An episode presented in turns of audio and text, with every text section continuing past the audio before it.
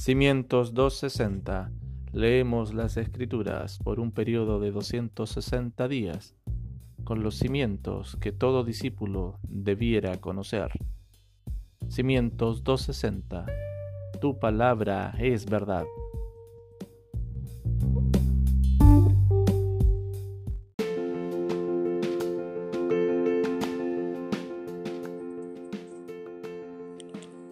Continuamos con nuestras lecturas bíblicas.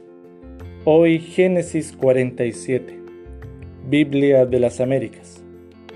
Entonces José vino e informó a Faraón y dijo, mi padre y mis hermanos, con sus ovejas, sus vacas y todo lo que tienen, han venido a la tierra de Canaán, y aquí están en la tierra de Gosén. Y tomó cinco hombres de entre sus hermanos y los presentó delante de Faraón entonces Faraón dijo a sus hermanos, ¿cuál es vuestra ocupación? Y ellos respondieron a Faraón, tus siervos son pastores de ovejas, tanto nosotros como nuestros padres. Dijeron también a Faraón, hemos venido a residir en esta tierra porque no hay pasto para los rebaños de tus siervos, pues el hambre es severa en la tierra de Canaán. Ahora pues, permite que tus siervos habiten en la tierra de Gosén. Y Faraón dijo a José, tu padre y tus hermanos han venido a ti. La tierra de Egipto está a tu disposición.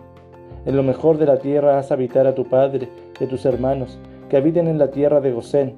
Y si sabes que hay hombres capaces entre ellos, ponlos a cargo de mi ganado. José trajo a su padre Jacob y lo presentó a Faraón y Jacob bendijo a Faraón. Y Faraón dijo a Jacob, ¿cuántos años tienes?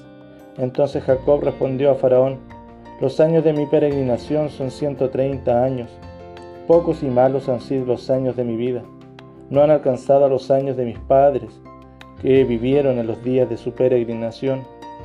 Y Jacob bendijo a Faraón y salió de su presencia. Así pues, José estableció allí a su padre y a sus hermanos, y les dio posesión en la tierra de Egipto, en lo mejor de la tierra, en la tierra de Ramsés, como Faraón había mandado y proveyó José de alimentos a su padre, a sus hermanos y a toda la casa de su padre, según el número de sus hijos. No había alimento en toda la tierra, de modo que el hambre era muy severa, y la tierra de Egipto y la tierra de Canaán languidecían a causa del hambre. Y José recogió todo el dinero que había en la tierra de Egipto y en la tierra de Canaán a cambio del grano que le compraban.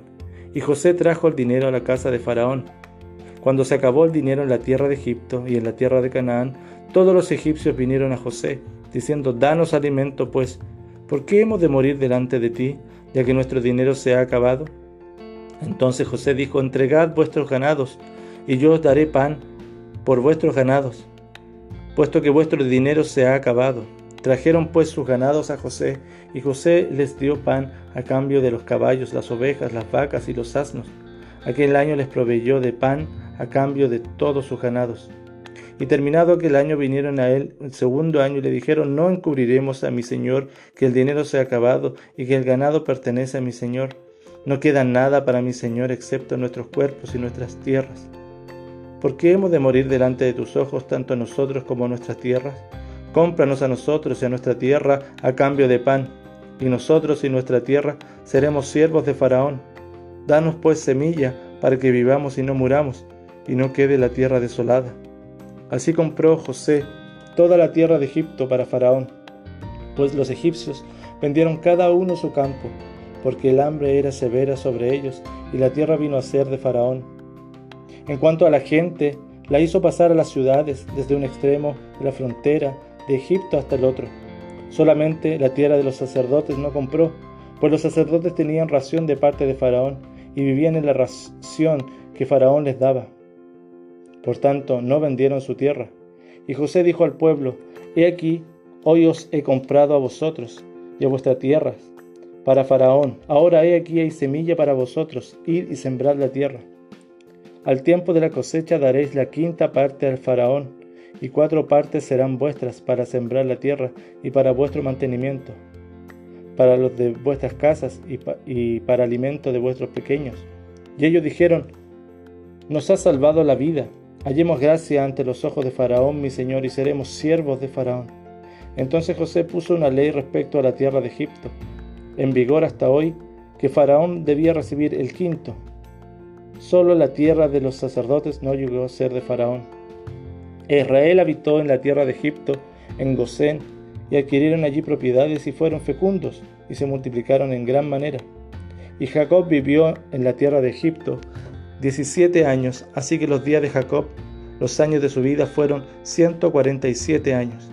Cuando Israel se le acercó el tiempo de morir, llamó a su hijo José y le dijo, si he hallado gracia ante tus ojos, por favor pon ahora tu mano debajo de mi muslo y trátame con misericordia y fidelidad. Por favor, no me sepultes en Egipto. Cuando duerma con mis padres, me llevarás de Egipto y me sepultarás en el sepulcro de ellos. Y José respondió, haré según tu palabra. Y Jacob dijo, júramelo. Y se lo juró. Entonces Israel se inclinó en adoración en la cabecera de la cama.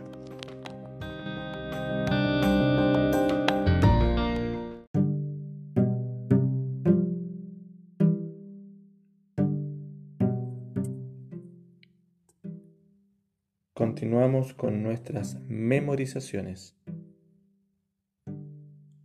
Esta semana, Romanos 8, 28. Biblia de las Américas. Romanos 8, 28. Y sabemos que para los que aman a Dios, todas las cosas cooperan para bien esto es, para los que son llamados conforme a su propósito.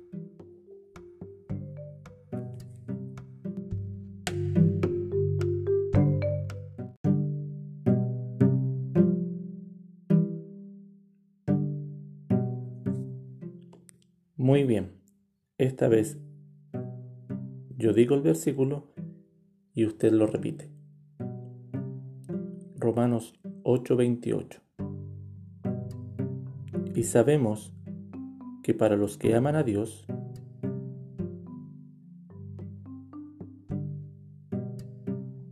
todas las cosas cooperan para bien.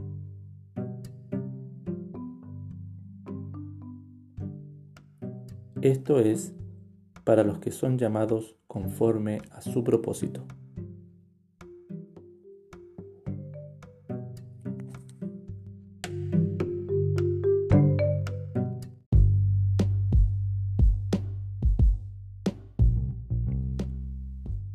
Gracias por tu compañía. No te pierdas el próximo episodio. Cimientos 260. Tu palabra es verdad.